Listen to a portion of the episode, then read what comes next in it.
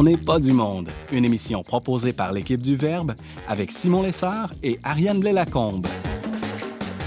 Cette semaine à l'émission, Thomas Plouffe cherche à devenir un vrai homme. Laurence Godin-Tremblay fait l'éloge du dogmatisme et Benjamin Boivin se demande où commence la liberté des autres. Bref, on n'est vraiment pas du monde.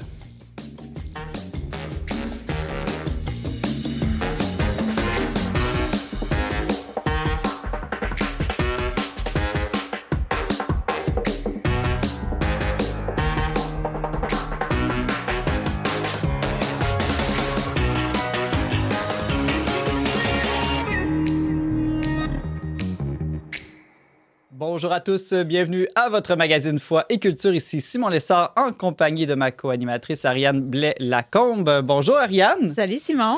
Alors Ariane, euh, euh, ça va bien cette semaine? Pour prendre une question très très originale? Ça va toujours bien, puis je sais jamais quoi répondre. Bon, pas besoin, c'est une, une, question de convention, cette question-là, bon. de Donc, toute oui, façon. ça va bien. Toi, Bon. ça va bien? Très bien aussi. Voilà pour les conventions.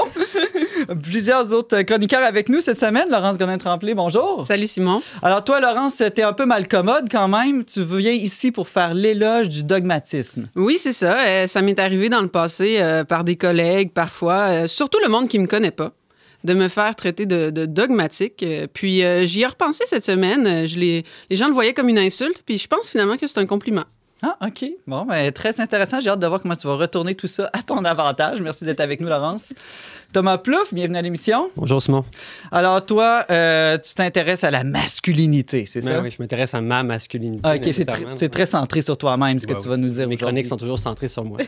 Mais je vais aussi donner des trucs aux autres garçons qui cherchent à devenir eux aussi des vrais hommes. Comme toi. Mhm. Comme moi. Oui, comme moi. Benjamin, penses-tu t'inspirer de lui? Ah, On verra ce qu'il Ben oui, ça dépend. On verra en tout début d'émission. Merci Thomas d'être avec nous. Et Mhm. Benjamin Boivin, bonjour. Salut Simon. Ah, t'es en pantoufle aujourd'hui, nos auditeurs peuvent pas le voir. Ah, je suis en pied de bas plutôt. En pied de bas, ah, c'est ça. Tu t'es mis confortable. j'ai- Et Exact. en même temps, euh, tu t'interroges sur nos droits et libertés cette semaine. Oui, exact. Moi, je vais parler un peu des droits et libertés dans un esprit euh, commun avec euh, celui de Laurence. Je pense que je vais peut-être étonner des gens. On verra. Tu vas t'opposer à nos droits et libertés. Je m'oppose. Bien hâte d'entendre ça. Merci d'être avec nous. Euh, Ariane, qu'est-ce qu'on fête euh, dans le vaste monde cette semaine? Ben là, cette semaine, on entre en février, qui est le mois de l'histoire des Noirs. Oui. Et pour euh, souligner euh, ce mois qui euh, regroupe plein d'événements, euh, de, de publications, festivités, etc., j'ai envie de vous demander, euh, dans l'Église catholique, y a-t-il des saints noirs? En connaissez-vous? Ben oui, il y a Saint-Martin de Porres, par exemple, je crois, qui était le, le saint patron de la paroisse où j'habitais quand je vivais à, à New York. C'en était un exemple. Bravo. Deux morceaux de robot pour euh, Sainte Benjamin. Bakita aussi, qui était une Ah ben. esclave. euh, As-tu lu mon Non, petit j'ai pas lu tes notes, j'ai juste de la culture catholique. Tricheur, tricheur. Puis vous, de l'autre côté, la Non, connaissez-vous? non, rien, zéro. non, mais, mais à culpa. Ben, ben c'est- c'est c'est- c'est correct aussi, c'est normal en fait, parce que c'est vrai qu'il y a numériquement moins de saints noirs. En fait, euh, ça s'explique entre autres parce que la- la- l'évangélisation de l'Afrique subsaharienne est arrivée plus tard dans l'histoire, donc ils ont moins euh, d'histoire de christianisme que les autres continents où on retrouve des populations blanches ou d'autres couleurs de peau. Et aussi, j'ai lu, puis j'ai trouvé ça très intéressant, que le processus de canonisation Mhm. est quand même euh, Long, lourd, coûteux. long, coûteux, Pour avoir un certain bon réseau de contacts à Rome, ça peut aider des fois aussi. Exactement, puis que ça a pu contribuer euh, à un certain euh, retard ou un, un- nombre plus faible. Donc, je trouvais ça très intéressant. On peut espérer qu'avec le temps, euh, les choses s'égalisent un peu. Mais cette semaine, on fête effectivement Sainte Joséphine Bakita, dont euh, j'ai découvert euh, l'existence et la vie, puis j'ai trouvé ça très intéressant. Donc, euh, rapidement, c'est une femme qui est née au Soudan, euh, très jeune. euh, dans sa vie, elle a été vendue comme esclave, donc elle a connu vraiment euh, toutes les horreurs de, euh, de, cette vie-là avant de déménager en Italie avec euh, son maître, en fait. Puis, euh, euh, rendue là-bas, euh, de fil en aiguille, elle est rentrée dans une maison de religieuse. Puis, elle est devenue sœur. Elle a vécu pendant la première moitié du 20e siècle en Italie. Et au final de sa vie, elle est... ben, pas au final de sa vie, là, mais dans les années 2000, elle a été canonisée. Puis, si je peux juste ra- ra- raconter un- une brève anecdote Ah oui? sur sa vie que j'ai trouvé très le fun. Ben, très le fun.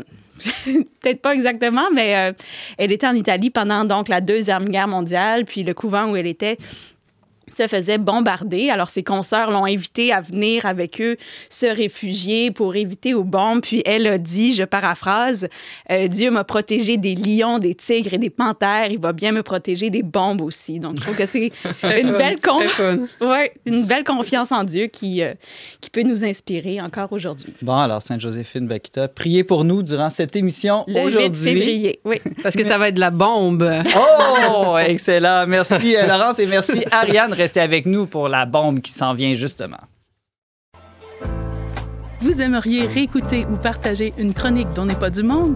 Abonnez-vous dès maintenant aux pages YouTube et Facebook du Verbe Média pour retrouver toutes nos émissions et ne pas manquer C'est l'avenir.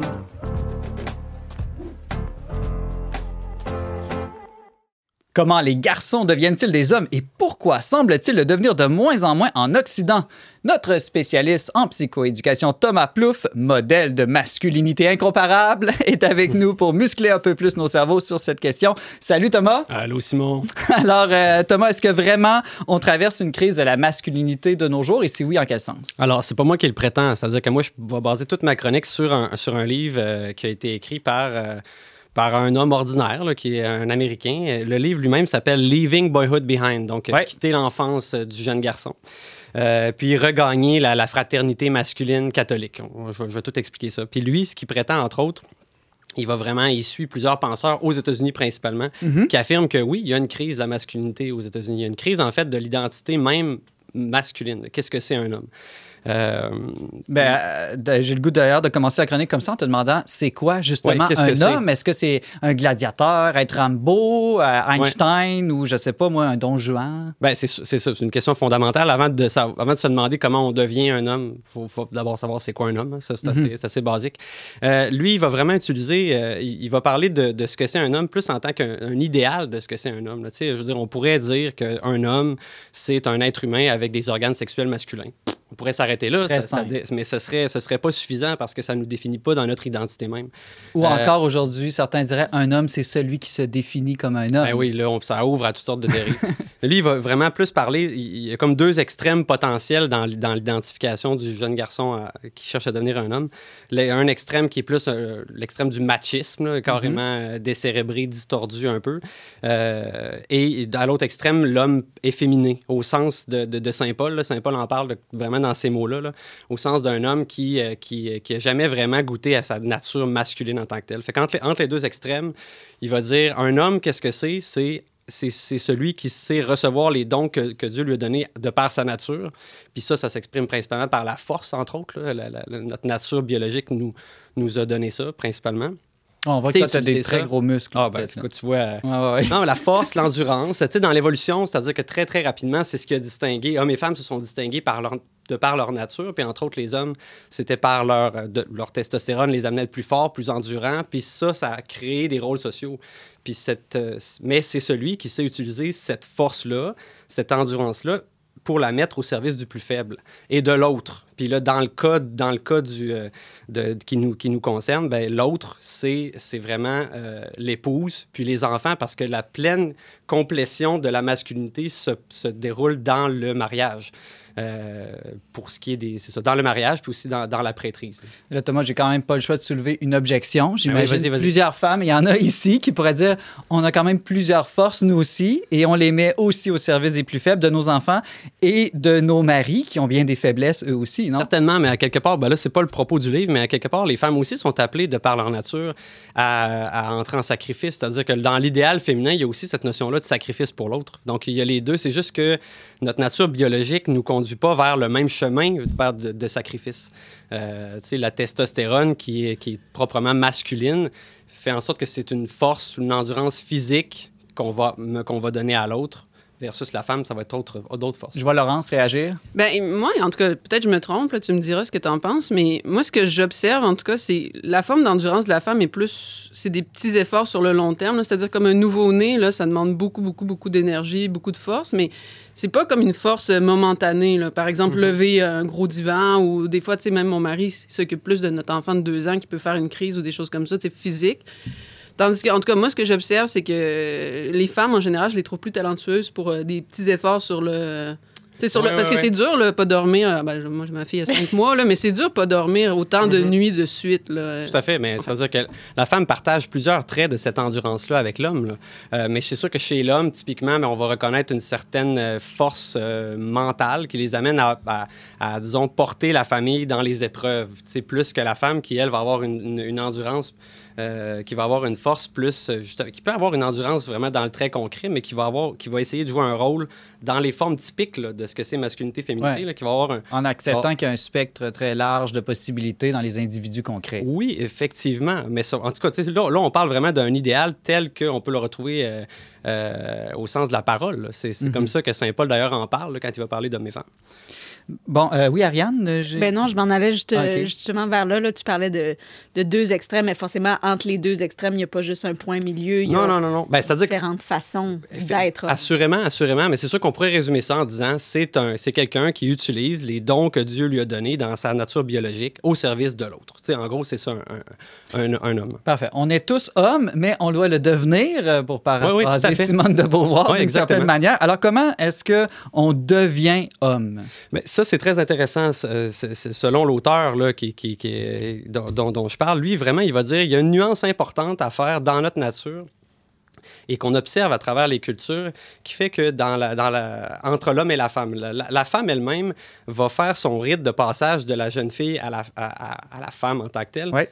Euh, ce rite-là euh, fait partie d'elle, en fait, parce que la- sa nature biologique la conduit à devenir, à, à devenir femme.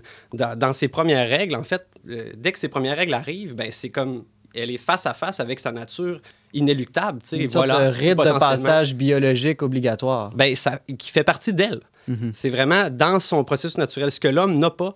L'homme a vraiment besoin de, de- de quelque chose d'externe qui est, qui est culturel, qui lui est, qui lui est proposé, qui lui permet son passage de jeune garçon à homme. Puis ça, on le voit, euh, on le voit sur le plan anthropologique, on le voit autant dans les sociétés civilisées que chez les sociétés beaucoup plus primitives, qui se sont toutes ou presque dotées de vraiment de rites de passage. Parce qu'il avait bien vu, euh, il y avait très bien vu euh, intuitivement qu'on avait besoin de ça pour faire des hommes de nos garçons. As-tu des exemples de ces rites-là? Quelles en sont ces étapes principales? Ben, c'est, exactement, ces, ce- ces rites-là se séparent vraiment en trois grandes étapes. Puis je vais en donner plusieurs exemples, mais c'est systématique. là. il y a vraiment trois grandes étapes tout le temps. D'abord, la première étape, c'est vraiment la séparation de l'enfance. Mhm. Où est-ce qu'il y a une coupure, puis ce qu'on, symboliquement, ce qu'on veut, c'est que l'enfant meurt. On va tuer l'enfant en nous pour mieux revêtir la nouvelle identité de, de- d'adulte. Euh, c'est la séparation, la première étape. Après ça, il y a l'étape de la transition de l'initiation à la nouvelle identité. Tu sais, une fois que j'ai plus, je, ne suis plus un enfant, ben, euh, j'ai besoin qu'il y ait une guidance ou des mentors qui viennent me dire, OK, quelle est ma nouvelle identité? Qu'est-ce que je vais devenir maintenant? La deuxième étape, c'est la, la transition, l'initiation. Puis la troisième étape qui est essentielle, c'est l'incorporation. Une fois que je sais ma nouvelle identité, je dois être incorporé dans un groupe de semblables dans lequel je vais pouvoir grandir dans cette identité-là. Euh, excellent. J'aimerais ça qu'on commence. Peut-être que tu nous expliques un peu plus là, la, la première étape que tu appelles la séparation, euh, la séparation du monde ou du monde maternel, quelque chose comme ça? Oui, oui. Ben, euh, la séparation, ben, peut-être juste avant, il y, a- il y comme un, la même mécanique, là, séparation, initiation, incorporation, on la trouve, on la trouve, on- euh, le lien avec la création est assez évident, on la trouve même dans nos sacrements, sacrements dans l'Église, on va la trouver, admettons, dans le mariage à une autre échelle, admettons, quand, euh, on est appelé à, quitter père et mère pour aller à l'hôtel, pour aller voir, on quitte, on se sépare de cette, de cette période-là pour aller rencontrer, euh, pour aller au rite, qui est le, le- le mariage lui-même, qui est la deuxième étape, l'initiation, où est-ce que la femme arrive elle, même elle, aussi seule, puis, puis euh, ce qui nous mène vers l'incorporation au sein du couple dans, dans, dans le mariage par la suite. Donc, il y a vraiment, dans le mariage, séparation, initiation, incorporation. Puis ce qui est intéressant, que je vais re- re- reprendre avec le... C'est que séparation, c'est une étape franche. Initiation, c'est une étape franche. Puis après ça, incorporation, c'est vraiment quelque chose qui dure, qui doit sans cesse être renouvelé, qui dure pour le restant de la vie, finalement. La même chose au niveau du baptême. Euh, baptême, séparation, on, d'ailleurs, symboliquement, le baptême, typiquement, c'était on descend dans, les eaux, puis on en ressort. Après, on, donc on meurt pour mieux revivre. Puis après ça, il y a vraiment la confirmation qui est plus l'étape d'initiation à quelle est ma nouvelle identité chrétienne. On revêt un nouveau nom. puis incorporation dans la fraternité. Il y a vraiment, dans nos sacrements, il y a la même mécanique, finalement, du rite de passage. Tu parles de séparation. Euh, comment concrètement est-ce que le garçon peut se séparer de son monde de l'enfance? Oui, exactement. Bon, si on revient à comment devenir un homme, c'est ce que ça prend comme première étape. Puis le monde de l'enfance est symbolisé par la, mère, en fait, typiquement. Euh, c'est donc un monde qui est maternel. Puis c'est essentiel dans bas âge que le monde soit sécurisant pour l'enfant, parce que le monde, c'est quand l'enfant naît, c'est le chaos. Puis l'enfant a besoin d'être sécurisé jusqu'à un certain âge pour ensuite lui-même pouvoir entrer dans le monde sans, être euh, anxieux constamment puis euh, in- insécure. Donc, il a besoin de ça. Autant il a besoin de ça, autant à un moment donné, il a besoin d'être séparé face à ça, que, que qu'il y ait une séparation claire, parce que sinon, euh, éventuellement, il faut tuer la représentation du monde où est-ce que l'enfant attend que le monde attend de, recevoir, en fait, est en mode réception du monde pour l'amener dans un mode où est-ce qu'il va donner au monde. Fait qu'il y a vraiment cette, cette idée-là, sans quoi, ce qui arrive, c'est qu'on a des adultes qui ont des, qui ont des préoccupations d'adultes, mais qui ont une, pe- une- une perspective infantile, qui sont encore enfants en eux. Donc, il y a vraiment cette, cette idée-là. euh, D'ailleurs, c'est ritualisé dans des tribus africaines, l'idée du passage, de séparation. Il y en a une euh, Mhm. intéressante parce qu'ils vont vraiment prendre l'enfant, puis ils vont le mettre dans un faux cercueil, puis les, les femmes se, se- se drapent là, de voile, puis font, font vraiment une, simulent, simulent un deuil vraiment de l'enfant. Puis quand l'enfant, quitte le village, puis il revient, ben c'est vraiment, euh, c'est comme euh, acquis qu'il est devenu une autre personne. L'enfant est mort, puis voilà, il est devenu quelqu'un d'autre. Et ta deuxième étape, là, la transition ou initiation, comment que ça s'incarne? Bon, la, la- la- la première étape suppose que l'enfant en nous est mort. Saint Paul le disait d'ailleurs, j'étais un enfant, je pensais comme un enfant, euh, j'agissais comme un enfant, mais je, je- un- je suis devenu un homme quand j'ai fait disparaître l'enfant en moi. Mais une fois que l'enfant est plus là, il y a une angoisse possible. Qu'est-ce que je suis maintenant? Puis chez l'homme, il y a souvent, rapidement la question de est-ce que je vais être à la hauteur de ce que c'est être un homme? Est-ce que j'ai besoin de prouver ma valeur? Donc, euh, c'est là que l'initiation prend place. Euh, et ça se fait pas à coup de- d'information. euh, voilà ce que c'est être un homme, voici, point par point, pac, pac, pac, pac. Ça se fait dans le concret.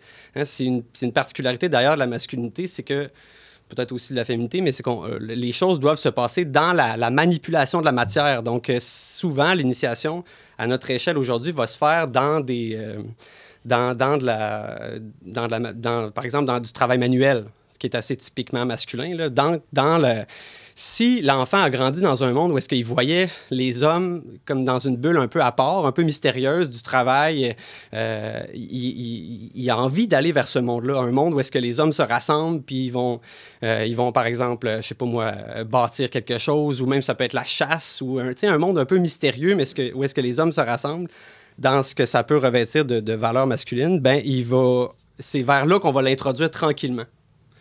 Euh, typiquement, dans les rites de passage, il y avait aussi beaucoup la notion de sacrifice, de souffrance qui était essentielle à ce rite-là. Mhm. D'ailleurs, c'est souvent ça ce qu'ils font. Il y, a, il y a des tribus, par exemple, que autres, ils vont arracher une dent au jeune garçon pour lui faire sentir une souffrance, la souffrance. C'est comme, c'est symboliser l'idée que c'est la souffrance, mais par la souffrance, c'est l'endurance. Tu sais, tu ne meurs pas. Regarde, tu ne meurs pas. Et euh, tu, euh, cette souffrance-là, en fait, elle, elle est croissance. Cette souffrance-là te permet de grandir. Il y en a plusieurs autres. là, marcher sur des braises, euh, euh, sauter, à, à- sauter en bungee, mais il n'y a pas de corde. C'est Dans un... Mais c'est un peu même- dangereux quand même. Est-ce qu'on est vraiment obligé de mettre sa vie en danger pour devenir Ben, un ça, homme? c'est des rites tribaux. C'est-à-dire que, euh, comme je l'ai dit tantôt, nous, à notre échelle, on a des, on a des manières de faire qui sont beaucoup plus ancrées dans le, dans le concret. là. Ça peut être introduit au monde du travail si. Euh, euh, je pense au sport beaucoup. par le sport aussi, que- ça peut être par le sport aussi. Quoique, il y a toujours des un risques de jeu un peu, non? C'est ça, le, le sport? Il y a toujours un risque de dérive. Ça, peut être encore perçu comme un jeu. Ça dépend comment c'est introduit. Si, admettons, euh, les hommes se rassemblent puis jouent ensemble, il y a un groupe d'hommes qui se rassemblent puis qui jouent euh, au hockey tous les vendredis, puis que là, le jeune garçon de, de 13-14 ans est appelé à rejoindre les, hommes à un certain âge, ben il y a déjà ça. Il y a comme, il y a déjà, puis là, ça, ça s'en va vers la troisième étape, qui est l'étape de l'in- l'incorporation. C'est-à-dire que non seulement on te dit, voilà, c'est quoi un homme, on te montre des exemples de ce que c'est un homme, mais ensuite, tu es inclus dans une fraternité. Ça, c'est le plus important. Euh, la séparation, c'est une étape qui, qui, pour laquelle l'auteur affirme qu'on a, euh, a des grandes lacunes aujourd'hui dans nos sociétés. la séparation du monde maternel, les enfants, les- on reste des enfants trop longtemps, bref. Puis l'autre étape lacunaire, c'est l'incorporation. Il n'y a plus de fraternité pour les hommes. Euh, puis ça, il va expliquer ça, entre autres, il dit, ce que ça prend, ça prend des milieux qui sont exclusivement masculins. Où est-ce qu'on peut encore, où est-ce que le jeune garçon peut voir, OK, ça, c'est pour les hommes. Puis il doit pouvoir les intégrer, puis il doit pouvoir ensuite être accueilli, puis reçu comme un frère. Tu sais, vraiment que les hommes le reçoivent, mon frère. euh, puis euh, donc, ça, on a perdu ça ici. On n'a pas beaucoup ça ici. Euh, il pouvait y avoir ça, admettons, dans certains mouvements scouts, là, à plus petite échelle, mais sauf que ça Bon. fait partie des solutions. Justement, Thomas, là, depuis tout à l'heure, je t'écoute, puis je me dis, mais aujourd'hui, on n'a plus dans nos cultures ces genres de rituels-là. Euh, même les sacrements dont tu as parlé euh, plus tôt, euh, la majorité de la, de la population les a abandonnés. Mhm. Est-ce que ce serait ça, selon toi, la cause pourquoi les jeunes garçons ont de la difficulté à faire ce passage vers la vie d'homme adulte? Ben, ce que l'auteur affirme, c'est, en- entre autres, oui, c'est certain. C'est-à-dire qu'il y y a plusieurs enjeux, c'est plusieurs facteurs, mais nous, comme, admettons, admettons qu'on le prend juste dans une perspective catholique, même nous, on a, on, a, on a de la difficulté à trouver des espaces qui sont exclusifs. On a de la difficulté même à, parler d'espaces exclusifs. Un espace, un espace juste pour les hommes, un espace juste pour les femmes. C'est comme si on est tellement acquis à l'idée que ça prend une mixité qu'on voit, on se dit, ben là, ce serait inégal, d'avoir. Mais non, on a besoin, encore plus en bas âge, là, à l'école, secondaire, et jusqu'au. euh, on a besoin d'avoir des espaces où est-ce qu'on. On, apprend à, goûter à ce que c'est notre nature, que ce soit la nature d'un homme, que ce soit la nature d'une femme. Mais euh, moi, je pense que c'est un des éléments. Mais le livre vaut vraiment la peine parce qu'il s'applique à notre société. Euh, ça, pour catholiques aussi, c'est une grande critique par rapport à notre, nos fraternités. C'est vrai, une fraternité en Église, c'est important, mais la fraternité entre hommes, c'est quelque chose qu'on a tendance à... C'est comme si on a, on a peur un peu, on a peur que ça fasse des, espèces de, de, groupuscules ou des groupes fermés, puis on n'aime pas ça, les choses fermées qui sont, qui sont ouvertes. Mais c'est important pour l'identité. Ce que ça fait, c'est qu'après ça, et femmes, quand ils se revoient, ils sont plus capables de s'aimer dans la complémentarité. Merci Thomas. On mettra le livre que tu suggères euh, dans la description du vidéo sur YouTube euh, et Facebook. Euh, Alors, Thomas Plouffe, spécialiste en psychoéducation, merci de nous avoir éveillés à cet enjeu de comment devenir homme aujourd'hui. Merci, Simon. À bientôt. Restez avec nous dans un instant, la chronique de Laurence.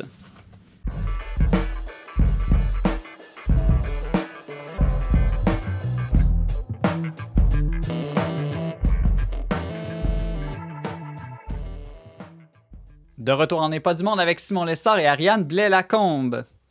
Croyez-vous tout savoir ou plutôt qu'il est impossible de savoir? Laurence Godin-Tremblay, elle, aime beaucoup la vérité et se méfie des sceptiques. C'est pourquoi aujourd'hui, elle est venue nous faire son éloge du dogmatisme.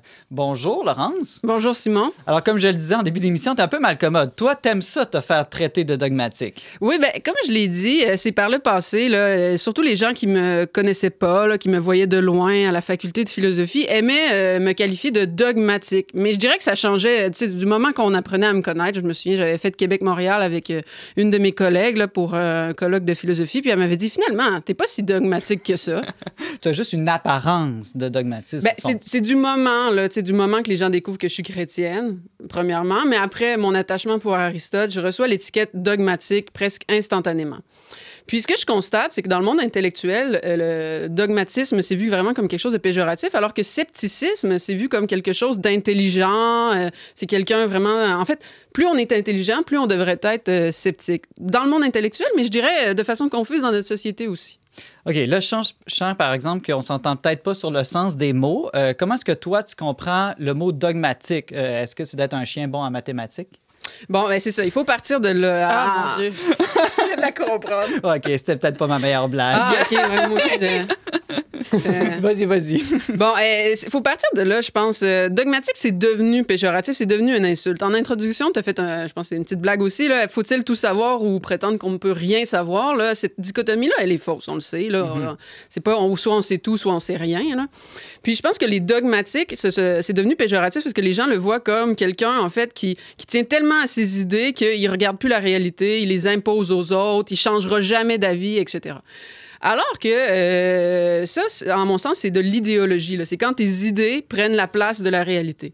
Mais quelqu'un de dogmatique dans le sens étymologique du terme, c'est quelqu'un simplement qui a des convictions, des opinions, puis pas des opinions euh, à la va-vite, mais c'est quelqu'un en fait qui a des opinions f- réfléchi, fondé, puis qui de plus en plus va construire euh, justement ses dogmes, sa réflexion.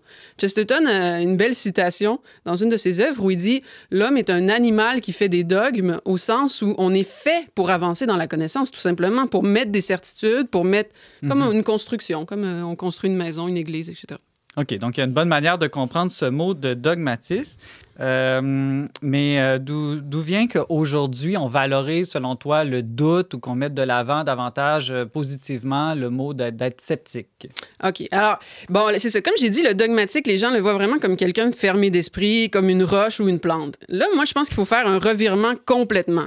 Moi, ce que je dis, c'est que c'est les sceptiques qui sont des plantes, c'est les sceptiques qui sont des roches. Puis ça, euh, je suis pas pas nouveau. Là. Aristote lui-même traitait les sceptiques de plantes. Alors, faut, faut, pourquoi est-ce qu'il fait ça? Là? Pourquoi? euh, je pense que c'est le moment où Aristote est le plus euh, méchant ou agressif dans son œuvre. D'habitude, il n'y a pas beaucoup d'émotions dans les œuvres d'Aristote. Alors, pourquoi le sceptique, finalement, c'est lui qui se rapproche d'une plante? Moi, ma chronique, finalement, c'est celui qui le dit, celui qui l'est. Là, je me fais traiter de plante, puis je, je- je dis, euh, c'est vous, les, c'est vous, les sceptiques, les plantes. Bon, pour- alors, il faut encore retourner à, à l'étymologie. Bon, sceptique, en grec, ça veut dire le fait de- d'examiner, de, considérer avec soin. Jusque-là, il n'y a rien de péjoratif Ben ouais. ou de mélioratif. Je veux dire, c'est même c'est un peu mélioratif au sens où c'est bien quelqu'un qui examine, quelqu'un qui doute. Le doute, ça vient de duo, là, c'est c'est l'idée de double, comme si on a des arguments dans tous les sens puis on hésite. Alors ça, c'est pas mauvais, mais euh, ce que, ce que, ce- là où le scepticisme devient euh, végétal, si je peux dire, c'est euh, au moment où ça devient l'idée qu'il faut être sceptique en tout. En fait, il faut douter de tout et tout remettre en question, et c'est ça qui est le mieux. Donc, le doute ne devient plus un moyen, mais une fin. Puis là, une belle figure de ça, là, un des premiers sceptiques, on a Pyrrhon, là, mais il a laissé aucun écrit. Bon, son disciple, Sextus Empiricus, le dit bien. Il dit Moi, je vais être sceptique et non dogmatique. Qui qui traite de dogmatique? Les aristotéliciens. Bon, c'est pas nouveau, là. Moi, j'ai dit que j'étais aristotélicienne, je me fais traiter de dogmatique. Bon, moi, je vais être euh, sceptique, c'est-à-dire je vais être continuellement en recherche. Et le but euh, de ma recherche ne sera pas la vérité, mais la paix de l'âme, c'est-à-dire d'être en paix avec le fait que je ne trouverai jamais rien. Mais est-ce que Sextus irait jusqu'à douter qu'il faut douter de tout? Bon, euh, c'est ça. Fait que si on fait l'histoire euh, du scepticisme grec, c'est intéressant. Il y avait deux écoles sceptiques. Il y avait les académiciens qui se réclamaient de l'enseignement de Socrate. Puis euh, Socrate, à, à un moment donné, dans l'Apologie, dit tout, tout ce que je sais, c'est que je ne sais rien. Puis eux, ils l'ont vraiment pris à, la, la lettre. lettre. Fait que là, eux, ils affirmaient qu'on ne peut rien savoir. Sextus, lui, dit euh, non, là, vous êtes vraiment dogmatique quand vous dites que euh, il est impossible de savoir. Moi, je vais dire que je ne le sais pas si c'est impossible de savoir ou si c'est possible de savoir. Mais là, si je te suis bien, Laurence, quelqu'un qui pousse le scepticisme à l'extrême comme ça, il serait aussi bien de se taire, ne plus parler. Puis c'est peut-être dans ce sens-là que tu dis que c'est une plante ou une roche, parce que les plantes et les roches, ça parle pas. Oui, exactement. Bon, encore une fois, je pense que euh, c'est bon, là, avant de, voir les arguments sceptiques, avant même de réfuter leur, idéologie, parce que je pense que c'en est une, euh, de revenir en arrière puis de voir, bon, il est impossible de ne rien connaître, ou en tout cas, je doute du fait qu'il soit possible de connaître. Qu'est-ce que ça veut dire? Pourquoi est-ce qu'il pense ça? En réalité, bon, moi, en tant que dogmatique, ce que, dogmatique, ce que je vous dis, c'est qu'on peut connaître la réalité. là. La réalité s'offre à nos sens, on l'apprend. C'est pas une construction. là. Quand un arbre tombe dans la forêt, il fait du bruit, même si je suis pas là pour l'entendre. Donc, la réalité existe euh, à l'extérieur de moi. Puis connaître, c'est vraiment la faire naître à l'intérieur de moi. C'est ça l'étymologie. Bon, les- les- un, sceptique comme euh, Sextus Empiricus, qu'est-ce qu'il va faire? Bon, il, il va se mettre à douter pour, pour certaines raisons, là, pour certains arguments là, qu'il qu'il va amener. Genre, euh, il va dire, euh, il va appeler ça des moyens pour lesquels on est conduit à suspendre notre jugement. Puis moi, j'en ai retracé trois. OK? Euh, trois comme grande famille d'arguments chez Sextus Empiricus. Puis pourquoi je les ai choisis, c'est que je pense que ça représente bien aussi la pensée ambiante, là, la pensée des gens aujourd'hui, parce que je pense que sans que les gens soient aussi euh, sophistiqués que Sextus Empiricus ou d'autres sceptiques, je pense que les gens aujourd'hui ont un caractère sceptique à l'intérieur d'eux. OK, ça m'intéresse de connaître c'est quoi ces trois arguments qui, qui nous inclinent à penser qu'il vaut mieux être sceptique? Alors, le premier argument, hum, moi, je le qualifierais comme d'une, du fait que parce qu'il y a une diversité de connaissances, on ne peut pas connaître. Bon, ça fait un peu bizarre dit comme ça, mais Sextus Empiricus, le premier argument qu'il va présenter, c'est il va dire Regardez, les chiens, ils entendent des sons qu'on n'entend pas. Les chats voient des choses qu'on voit pas. Euh, encore les chiens, on pourrait les prendre, ils, ils sentent des odeurs qu'on ne sent pas, etc. Donc, si on prend les animaux, puis c'est très méthodique, là, en, il en- il en donne, il en donne, il en donne des exemples, c'est presque intimidant. Mais là, on se dit, qu'est-ce qui nous fait dire, nous, humains, que notre perception de la réalité, c'est elle la bonne? On aurait tous des points de vue différents sur la réalité. Exact. Puis là, il continue. Le deuxième, c'est par rapport aux hommes, les, les êtres humains. Bon, il y a une diversité. Là. Euh, C'est bien populaire aussi de dire justement, il y a le point de vue féminin, il y a le point de vue masculin. Bon, ce qui est pas faux, là. Euh, Puis, euh, mais ça, c'est Sextus, il va dire, ben c'est ça, c'est c'est- c'est tempérament, cette culture, c'est... Il dit, de la même façon qu'on a des corps différents, on a des âmes différentes qui perçoivent la réalité différemment. Donc, encore une fois, différence de connaissances, différents points de vue. Qu'est-ce qui te fait dire que le tien, c'est le bon?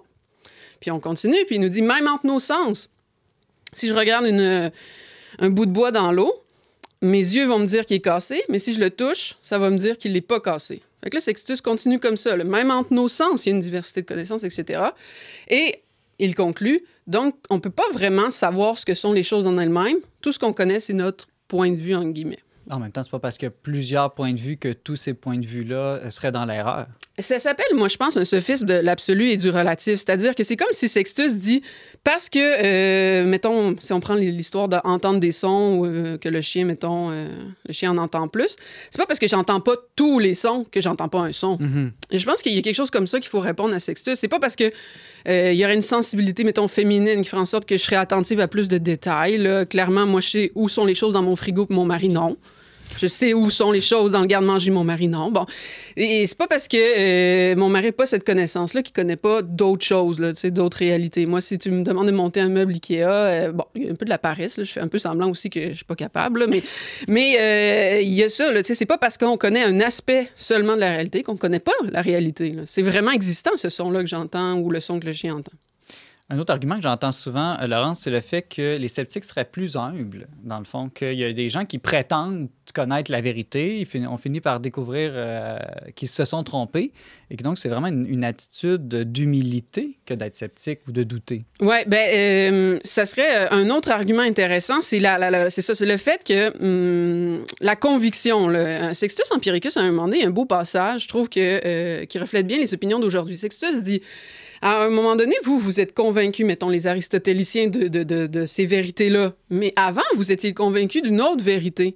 Fait que là, il dit, qu'est-ce qui vous fait pas dire que dans 20 ans, vous allez regarder vos idées aristotéliciennes puis dire, j'étais bien toto, maintenant c'est ça la vérité. Fait qu'il dit, il y a toujours cette espèce de mouvement-là où vous êtes convaincu de quelque chose, mais finalement, vous allez vous faire réfuter plus tard puis être convaincu du contraire. Puis moi, je dis, ça reflète bien la société parce que justement, quand je dis je crois en Dieu, le Père Tout-Puissant, créateur. Non, mais je ferai pas tout le credo, là, mais quand je dis, mettons, que je suis devenue croyante, ce que je me fais répondre des fois, c'est Oui, mais avant, tu étais athée. Avant, tu avais une conviction tout autre. Ou, euh, ça, c'est, mettons, une, une diversité de convictions dans le temps, là, dans un même individu. Ou évidemment, on se fait dire aussi, mais regarde, là, il y a les musulmans, regarde, il y a les juifs, regarde, il y a les protestants, etc., etc. Puis tout le monde est convaincu. Donc, tu finalement, euh, c'est qu'est-ce qui te fait dire? On peut jamais savoir quand on est dans la vérité ou non. Puis prétendre l'être, effectivement, comme tu le dis, c'est orgueilleux. Donc, puisqu'il y a plusieurs opinions dans notre monde, ça doit être le signe que c'est impossible d'atteindre la vérité. Ouais. Puis là, je qualifierais ça de sophisme du conséquent. C'est-à-dire, c'est comme si euh, on disait, quand on connaît la vérité puis qu'on a une évidence, on est certain. C'est comme si on disait, ben, de la même façon, si on est certain, on a la vérité. Ou puis là, à ce moment-là, tout devient vrai parce que je veux dire, on peut être certain de des choses contradictoires. Mais évidemment, je veux dire, si on y réfléchit correctement, le monsieur, madame, tout le monde. Par exemple, mon fils, il est convaincu qu'il n'a jamais été bébé. Si tu lui montres des photos lui de bébé, là, il va dire que c'est sa sœur. Si tu lui dis non, c'est toi, il va crier, hurler non, c'est pas moi, c'est pas moi. J'ai, moi, je suis un grand garçon. Bon, C'est un homme même déjà. c'est un homme. bon, un jour, il va être convaincu du contraire. Un jour, c'est sûr, là, il va. ben, moi, je pense bien là, que mon fils euh, va retrouver son bon sens. Mais, tu sais, je veux dire, ça n'empêche pas le fait qu'il y ait une vérité. Là. Fait que je pense qu'il faut vraiment, tu sais, c'est paresseux comme argument, quelque part, de dire, parce qu'il y en a qui sont convaincus d'une chose. Ben oui, il y a- il y a des gens qui sont convaincus qui sont dans l'erreur. Maintenant, évidemment qu'il y a des sujets difficiles. Évidemment que la connaissance est difficile. Je pense pas que être dogmatique, c'est être orgueilleux. Aristote a une belle phrase à un moment donné où il dit La vérité est en un sens facile et en un sens difficile. Puis je pense que toute personne doit garder ça bien en tête, qu'il y a des choses faciles à savoir. Je suis là, je suis debout, je vous parle. Tu t'appelles Simon, tu me parles. Bon, a- Certaine de ça, toi. je suis certaine. Puis il y a des choses, euh, effectivement, qui sont difficiles euh, à s'approprier, à trancher, euh, des questions euh, métaphysiques, des questions, bon, euh, la hiérarchie des anges, j'en ai aucune idée comment ça fonctionne. je veux dire, bon, il y a des, des choses qui nous dépassent complètement, ça c'est- vrai. Même sur un seul objet, je veux dire, je sais c'est quoi un chat maintenant. Est-ce que je sais parfaitement ce que c'est un chat? Non. Bon, fait- ce que je veux dire, c'est que, euh, au contraire, en fait, euh, dire euh, la connaissance est possible, il y a des points faciles, puis il y a des points difficiles. Je pense que c'est ça la véritable humilité. Parce qu'à ce moment-là, cette attitude-là réaliste, dogmatique, c'est juste de comme de se plier à la réalité et de rechercher cette réalité-là.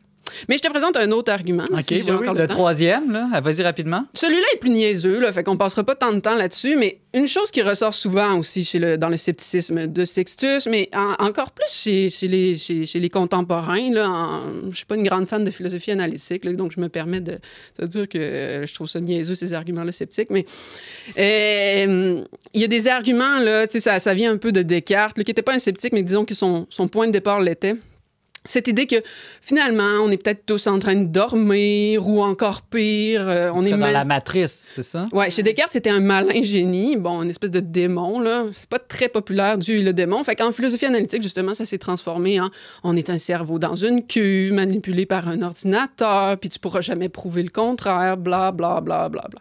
Ou tous les trucs sur les hallucinations, la maladie, etc. Bon, et tu sais, je veux dire, à ça, qu'est-ce qu'il faut répondre? Et je pense que, bon, tout ce qui est le sommeil ou des choses comme ça, je pense que si on. Ça a l'air fort comme argument, là, parce que tu sais, les gens vont dire que tu sais pas quand tu dors que tu dors. Mais oui, mais je sais quand je t'ai veillé que je t'ai veillé. Là. Je veux dire, c'est deux états radicalement différents. Puis quand je dors, je me pose même pas la question est-ce que je suis en train de dormir, etc.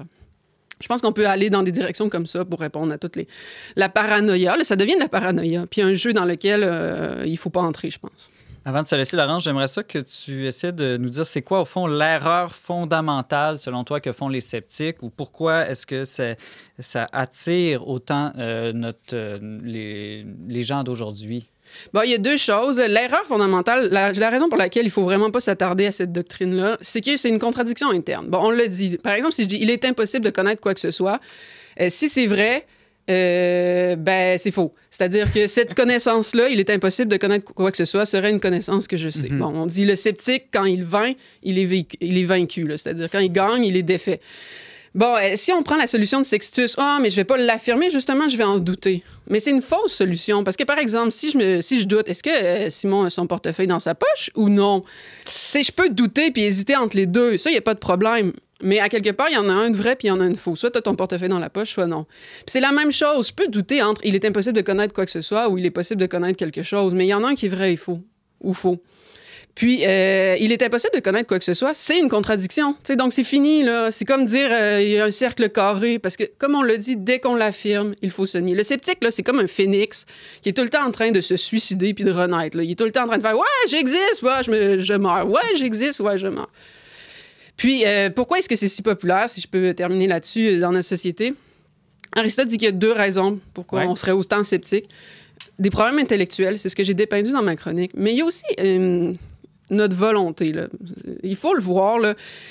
Euh, ça peut nous arranger qu'il n'y ait pas de vérité, surtout en morale. Parce que s'il n'y a pas de vérité, là, ben, je peux faire ce que je veux. Puis c'est un peu ça, le péché originel euh, dans la Genèse, quand on nous dit qu'ils vont connaître le bien et le mal. C'est dans le sens, ils vont décider de ce qui est bien et ce qui est mal. Ils vont plus se laisser mesurer par la réalité, mais ils vont mesurer la réalité. Ça, c'est une tentation pour tout le monde. Même moi, là, moi, des fois, ça m'arrive de voir une question puis de dire ah, euh, bon, tu là-dessus, chacun fait ce qu'il veut. Là. Tu sais, ça va être mon réflexe là, de me dire, euh, parce que ça m'arrange, parce que ça m'arrange de pouvoir faire ce que je veux tranquillement. OK, euh, Laurence, on va réfléchir à tout ça. Peut-être essayer de trouver un juste milieu entre on peut rien savoir et on peut tout savoir, au fond. Hein? Euh, oui, ben, c'est sûr que. Mais moi, c'est ça. Que ce que je préconise comme attitude, je pense que la citation de Chesterton que j'ai amenée, elle est bonne. là. On est fait pour connaître. On aime la vérité. Puis la vérité, elle n'est pas méchante, elle n'est pas euh, orgueilleuse. Dans mon anneau, il était, il est inscrit amour et vérité, là, du psaume Amour et vérité se rencontrent. Je pense que c'est l'attitude qu'il faut avoir, c'est-à-dire la réalité est connaissable, la vérité vaut la peine. Puis oui, on ne connaît pas tout, puis c'est merveilleux, la réalité nous dépasse, mais on va avancer petit à petit. Avançons dans la vérité. Laurence Godin-Tremblay, doctorante et enseignante en philosophie. Merci beaucoup. Merci, Simon. Restez avec nous dans un instant. On continue l'émission avec Benjamin Boivin.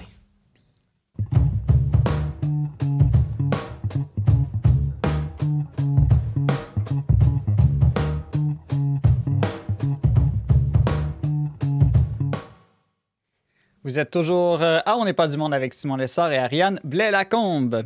La liberté des uns s'arrête là où commence celle des autres. Mais où commence celle des autres, justement? La ligne n'est pas toujours facile à tracer. En ces temps où la Charte canadienne des droits et libertés pourrait entrer en conflit avec certaines lois québécoises, notre chroniqueur Benjamin Boivin s'interroge sur les justes limites de nos droits. Bonjour, euh, Benjamin. Salut Simon. Est-ce que c'est vrai que la liberté des uns s'arrête là où commence celle des autres? Ben, c'est un, un bel adage populaire. Hein. Je sais pas, moi, je me suis fait répéter ça euh, ad nauseam là, tout le long de mon enfance. là. Répéter, répéter, répéter. J'ai toujours eu l'impression que ça voulait pas dire grand-chose, qu'on n'avançait pas tant que ça, mais ça fait quand même... Par sa simplicité, là, il y a quelque chose de trompeur, en fait, dans cette, euh, dans cette expression-là. Parce que ça cache tout le problème de, Mhm. la, la- disons, de la juste relation entre, justement, les droits et libertés individuelles, là, sur lesquels on insiste beaucoup dans notre société, mais justement, puisqu'on est dans une société, aussi la question du bien commun, la perspective du bien commun. Je pense que derrière cette, cette affirmation un peu creuse, on, on refuse de se poser la question comment est-ce qu'on peut avoir une société qui vise un bien commun, un bien qui, qui- auquel chacun participe finalement, là, puis dont chacun profite également, tout en reconnaissant une certaine, euh, un certain espace de liberté individuelle, certains droits, certaines, euh, certaines dispositions législatives, disons, qui protègent les individus en tant qu'individus? OK. Si je te suis bien, Benjamin, il y aurait une certaine tension entre le bien commun et les droits individuels, mais en même temps, les droits humains, les droits de l'homme, est-ce que c'est pas une très bonne chose, un signe d'avancée de notre société actuelle? Ben, c'est vrai que les droits humains, c'est vraiment comme un thème euh, fondamental, je crois, de notre culture politique en Occident. Le, philosophe politique français Pierre Manant a beaucoup insisté sur ça. Il a écrit un livre là-dessus. et il dit, finalement, c'est rendu à un point où on est incapable de penser politiquement, de penser l'être humain euh, en tant qu'être politique euh, dans un contexte social, indépendamment de la question des droits de l'homme. Et c'est peut-être là que, vient le problème, finalement, parce que, effectivement, la question des droits de l'homme, est devenue la seule question politique qui se pose. On ne pense plus à l'action politique, on ne pense plus à la production de nouvelles lois, de nouveaux projets, de nouvelles initiatives, indépendamment de la question des droits de l'homme. Et presque systématiquement, ce dont on parle lorsqu'on parle de politique, c'est de quelle manière est-ce qu'on peut faire en sorte que chaque individu ou chaque classe d'individus, chaque groupe d'individus euh, soit protégé dans sa subjectivité, dans ses droits individuels, dans ses libertés individuelles. Et on se pose presque jamais la question de, de, de quelle manière, collectivement, l'ensemble de ces individus-là, dans leur contexte particulier, dans les familles auxquelles ils appartiennent, les, les villes, les groupes sociaux, de quelle manière l'ensemble de ces individus-là peuvent agir collectivement et donc forcément ne pas faire individuellement ce qu'ils voudraient euh, indépendamment de, de tous les autres. Est-ce que c'est un peu comme si le gouvernement était devenu une sorte de grande entreprise privée au service des individus? Mais quand on y pense, il y a un peu de ça. Historiquement, on pensait le, le gouvernement ou l'État ou, euh, disons, le roi, l'Assemblée législative, peu importe, comme l'institution qui sert à, gouverner la société comme la tête gouverne le corps ou les parents gouvernent la famille. Et donc, le, le rôle du gouvernement, c'était de faire en sorte que l'ensemble de la société puisse progresser, accomplir certains biens qui soient communs, qui soient bénéfiques à chacun. Aujourd'hui, je pense que le rapport qu'on a euh, au gouvernement ou à l'État, c'est de plus en plus un rapport où, euh, l'objectif, le rôle du gouvernement, c'est de faire en sorte que mes droits, mes libertés individuelles soient garantis. Et son rôle, c'est comme le, le rôle d'un agent qui vise à protéger nos droits et nos, et nos- libertés. Son rôle n'est pas de, de faire en sorte que moi, en tant qu'individu, je sois intégré dans un corps social qui, qui, euh, qui fasse des progrès. Aurais-tu quelques exemples à nous donner pour mieux comprendre là, comment le- la recherche du bien commun peut entrer en conflit parfois avec l'exercice des droits individuels? Ben, c'est ça. Tu les nommais, tu les nommais en, en introduction. là. il y a régulièrement des exemples au Canada, en fait, parce que le Canada est une société qui est probablement le cas paradigmatique de ce que je cherche à décrire. La question des droits humains, la question des droits et libertés à travers la charte, c'est presque toute notre vie politique. La Charte canadienne Ouais, des ça. droits de l'homme. c'est La ça? Charte canadienne des droits et libertés. Et donc, l'un l'un des, euh, l'un des grands pôles de tension politique dans notre vie euh, au Canada, c'est justement cette tension entre le nationalisme québécois et le multiculturalisme canadien. Ou en tout cas, on pense que c'est le cas. Chacun est à même de, de constater que dans les débats politiques, euh, le Québec veut certaines choses en tant que collectivité, le Canada veut certaines autres choses, une pensée différente sur l'organisation de la vie commune. Et ces, euh, objectifs-là en- entrent en contradiction. Mais en fait, lorsqu'on analyse avec un peu plus de précision, dans la plupart des cas, ces conflits-là sont en fait des conflits, de conception sur le juste rapport entre la protection des libertés individuelles et le bien commun. Des exemples très concrets là, à, tra- à tra- à travers lesquels on, on passe actuellement sont, euh, par exemple, des exemples sur la question de la laïcité, la législation québécoise sur la laïcité de l'État, ou encore, et je crois que c'est des exemples qui sont plus intéressants, la législation québécoise sur la protection de la langue française. Donc le Québec produit depuis euh, au moins le début des années 70 la législation qui vise à protéger le français comme langue commune. Et cette législation-là ne vise pas à protéger les droits individuels. Elle vise à faire en sorte que la société québécoise, en tant que société, en tant que corps social, puisse continuer d'être elle-même et de progresser, d'avancer dans le temps dans le français langue commune. Sauf que moi, comme individu, je peux pas envoyer mon enfant à l'école anglaise si je suis pas moi-même de tradition anglophone. Exactement. Et donc, ça, c'est perçu comme une perte de liberté par plusieurs Québécois et plusieurs Québécois de langue française qui jugent qu'en fait, ils devraient avoir la liberté individuelle d'envoyer leur enfant à l'école en français, à partir du, en anglais, à partir du moment où ils le souhaitent. Et par ailleurs, c'est aussi une perte de liberté pour des Québécois euh, de langue anglaise qui, dans des versions précédentes de la charte canadienne, la charte de la langue française, euh, euh, subissaient des contraintes, notamment sur la question de l'affichage dans une diversité de langues et, tout ça. Et donc, en fait, il y a tout un, tout un combat législatif et judiciaire qui a eu lieu entre le, le Québec et le gouvernement fédéral à travers la Cour, où finalement, on avait une certaine conception de la vie commune, qui était véhiculée par le Québec à travers la Charte de la langue française, et une certaine conception de la vie commune propre, disons, au Canada, qui était beaucoup plus individualiste et suivant laquelle euh, ben, ces, lois-là, elles ne sont pas légitimes parce qu'elles elles ont pour effet de brimer des libertés individuelles euh, de manière excessive en vue d'un bien commun qui est comme évanescent ou qui est compris comme une, des considérations qui sont d'ordre secondaire, qui ne sont pas véritablement le rôle fondamental de l'État.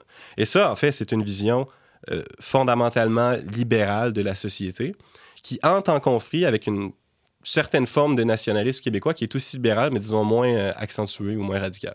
L'exemple que tu nous donnes, c'est un niveau très politique, national, mais Mhm. est-ce que ce conflit-là peut euh, s'incarner dans des communautés plus petites, je sais pas moi-même, juste à l'échelle d'une famille? Ben oui, évidemment, dans le contexte de la famille, là, puis là, chacun, chaque personne qui a des enfants, même des enfants en bas âge, vit un peu ça. Euh, Il y a des parents, il y a des enfants, puis il y en a qui, il y a des, il y a des personnes dans la famille dont le rôle est de- d'ordonner et des personnes dans la famille dont le rôle est d'être ordonné. C'est pas les enfants qui décident euh, qu'est-ce qu'on mange pour souper, c'est pas les enfants qui décident si on va à la messe le dimanche, c'est pas les enfants qui décident. Ça dépend peut-être des familles, Benjamin. hein. C'est ça.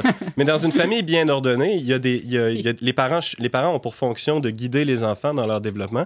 Et donc, leur, ils ont un, un rôle qui, qui s'assimile à celui du gouvernement, finalement, mais dans le contexte de la famille, qui est en fait une, une petite société. Et, et, euh, la, question des droits et des libertés, en fait, elle rentre à l'intérieur de la famille à partir du moment où on se met à penser que la, volonté des enfants, les désirs des enfants, même en très jeune âge, peut être opposée à celle des parents. Et même à un certain point, une certaine conception de la famille qui est de plus en plus courante, où les parents deviennent finalement les, euh, protecteurs des droits de, leur- de leurs enfants, et à travers ce rôle de protection-là, presque les serviteurs des enfants, où finalement ils doivent euh, offrir à leurs enfants toute la- toutes les possibilités de leur, euh, de leur désir, de leurs préférences. Ariane? Oui, ben, quand on parle de, de, de droits et de liberté, tout ça, il me semble qu'on on peut facilement faire le lien aussi avec la disparition un peu de la notion de devoir là, dans la société. là. Donc, euh, qu'on a des droits, oui, mais qu'on a des devoirs aussi, puis que par définition, c'est un peu c'est des trucs qu'on n'a pas nécessairement envie de faire ou tout ça. Puis quand, quand tu évoques le niveau de la famille, on voit que ça marche pas au niveau d'une famille si tout le monde est juste des ayants droit puis qu'on n'a pas des devoirs mutuels les uns envers les autres. Effectivement. ouais. niveau social aussi, c'est c'est un problème. Ben, c'est vrai que la- la- la- l'analogie l'analogie de la famille nous sert beaucoup à comprendre ça. Effectivement, la, la, question des droits, et lorsqu'elle a été formulée euh, initialement, euh, disons, dans la conception libérale moderne qu'on connaît, elle n'était pas dissociée de la question des devoirs. Et c'est progressivement que la- la- l'aspect devoir de cette dualité, sinon, si on veut, a été un peu laissé de côté.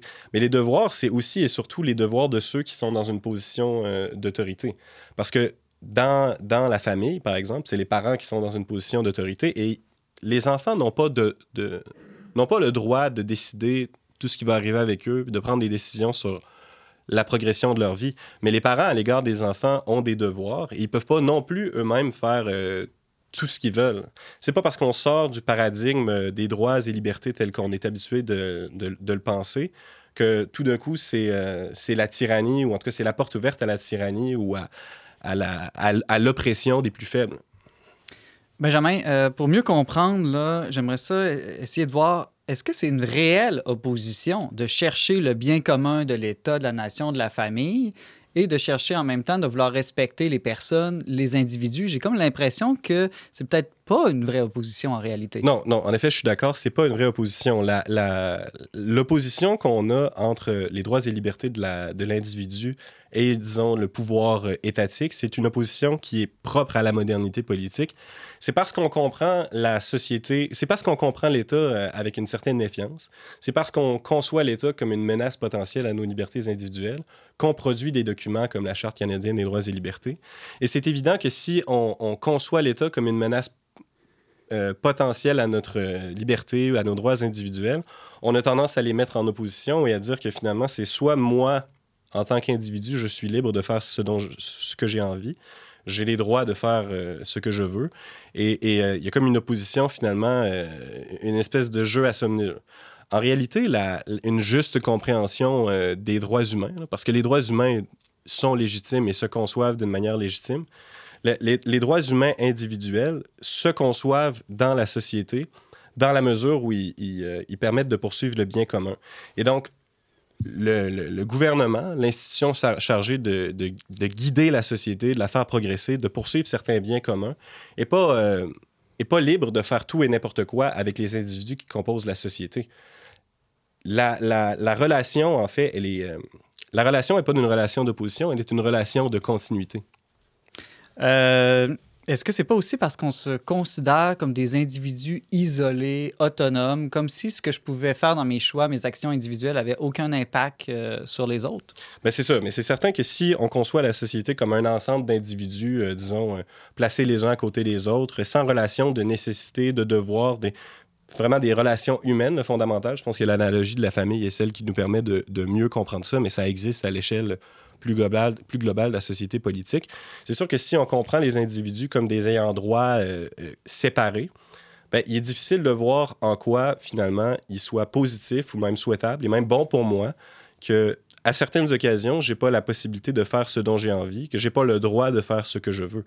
Et si on conçoit la société comme un tout, comme un corps qui a, qui a un bien partagé finalement, et d'ailleurs, le bien partagé euh, par l'ensemble, c'est mon Mhm. plus grand bien à moi, eh bien, nécessairement, on va accepter les contraintes qui viennent avec le fait de vivre dans un, dans un corps social comme des contraintes qui nous servent à nous individuellement, pas seulement à l'ensemble et potentiellement à un autre, mais pas à moi.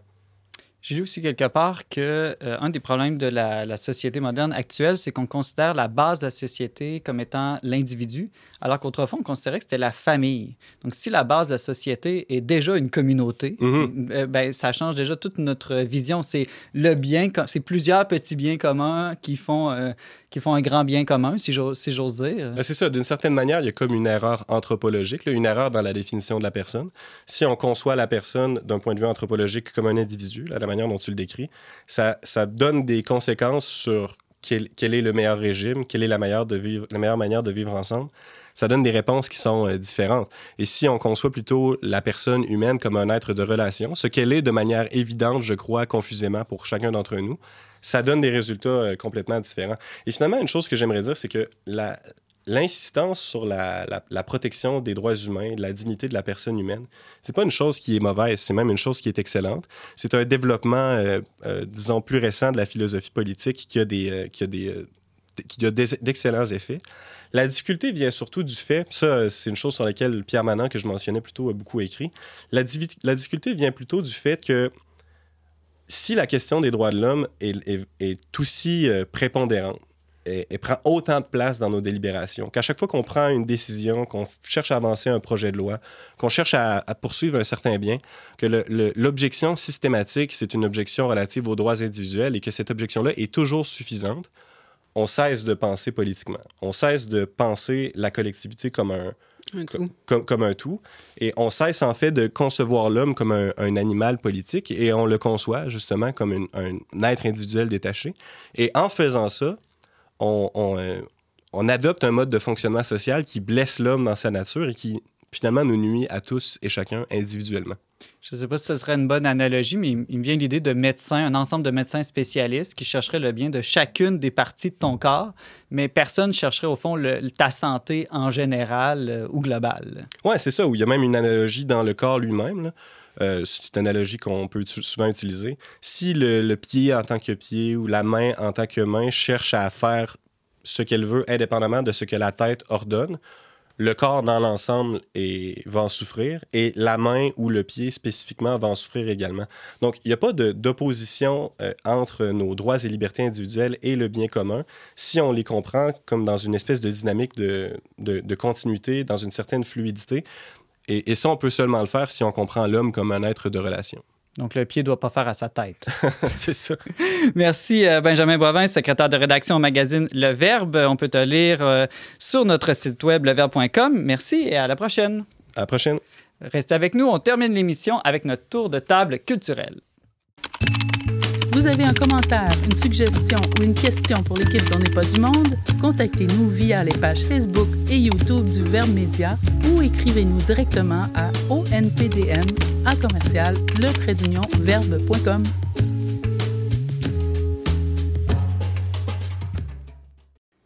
C'est le moment de vous partager nos suggestions culturelles de la semaine. Thomas Plouffe, euh, comment aller plus loin euh, dans la masculinité? La vraie. Ben, une vieille série qui est quand même qui commence à dater maintenant, la série Frères d'armes, en anglais Band of Brothers.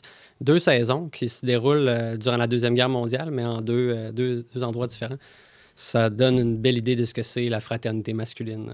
Sur la plateforme euh, HBO. je crois. HBO, oui, probablement, mais maintenant, en tout cas, accessible ici au Québec autrement, là, mais c'est HBO qui a produit. Frère d'armes. Merci, Thomas. Benjamin Boivin? Ouais, moi, monomaniaque, comme toujours, je vous propose de lire le livre de Pierre Manant, dont je me suis inspiré pour ma chronique, La loi naturelle et les droits de l'homme. C'est une BD pour enfants, c'est ça? Ouais, exactement. non, mais c'est très accessible. Ça fait moins de 200 pages. C'est quand même assez simplement écrit. Puis je pense que c'est très intéressant pour, euh, pour s'intéresser un peu à ces questions-là. Tu nous rappelles le titre? La loi naturelle et les droits de l'homme de Pierre Manant. Merci, Benjamin. Et Ariane, on termine cette émission avec toi. Oui, moi j'y vais en musique. J'ai découvert euh, l'artiste montréalaise Léonie Gray. Euh, c'est une chanteuse. Elle fait de la musique un peu, euh, je suis pas très bonne avec les termes, je dirais jazz, soul. C'est très agréable à écouter. Puis elle vient de sortir une nouvelle chanson qui s'appelle Precious Pressure. On peut l'écouter sur Spotify et toutes les autres plateformes. Merci, Ariane. Merci à vous d'av- d'avoir été avec nous cette semaine. Vous pouvez réécouter en format balado ou vidéo aussi cette émission sur Facebook et YouTube. Pour tous les détails, visitez leverbe.com barre oblique balado. Je remercie ma co-animatrice Ariane Blais-Lacombe, Marc-Antoine Baudette et Pierre-Emmanuel Gauthier à la technique. On se retrouve, nous, la semaine prochaine pour une autre émission dont n'est pas du monde. Merci à tous.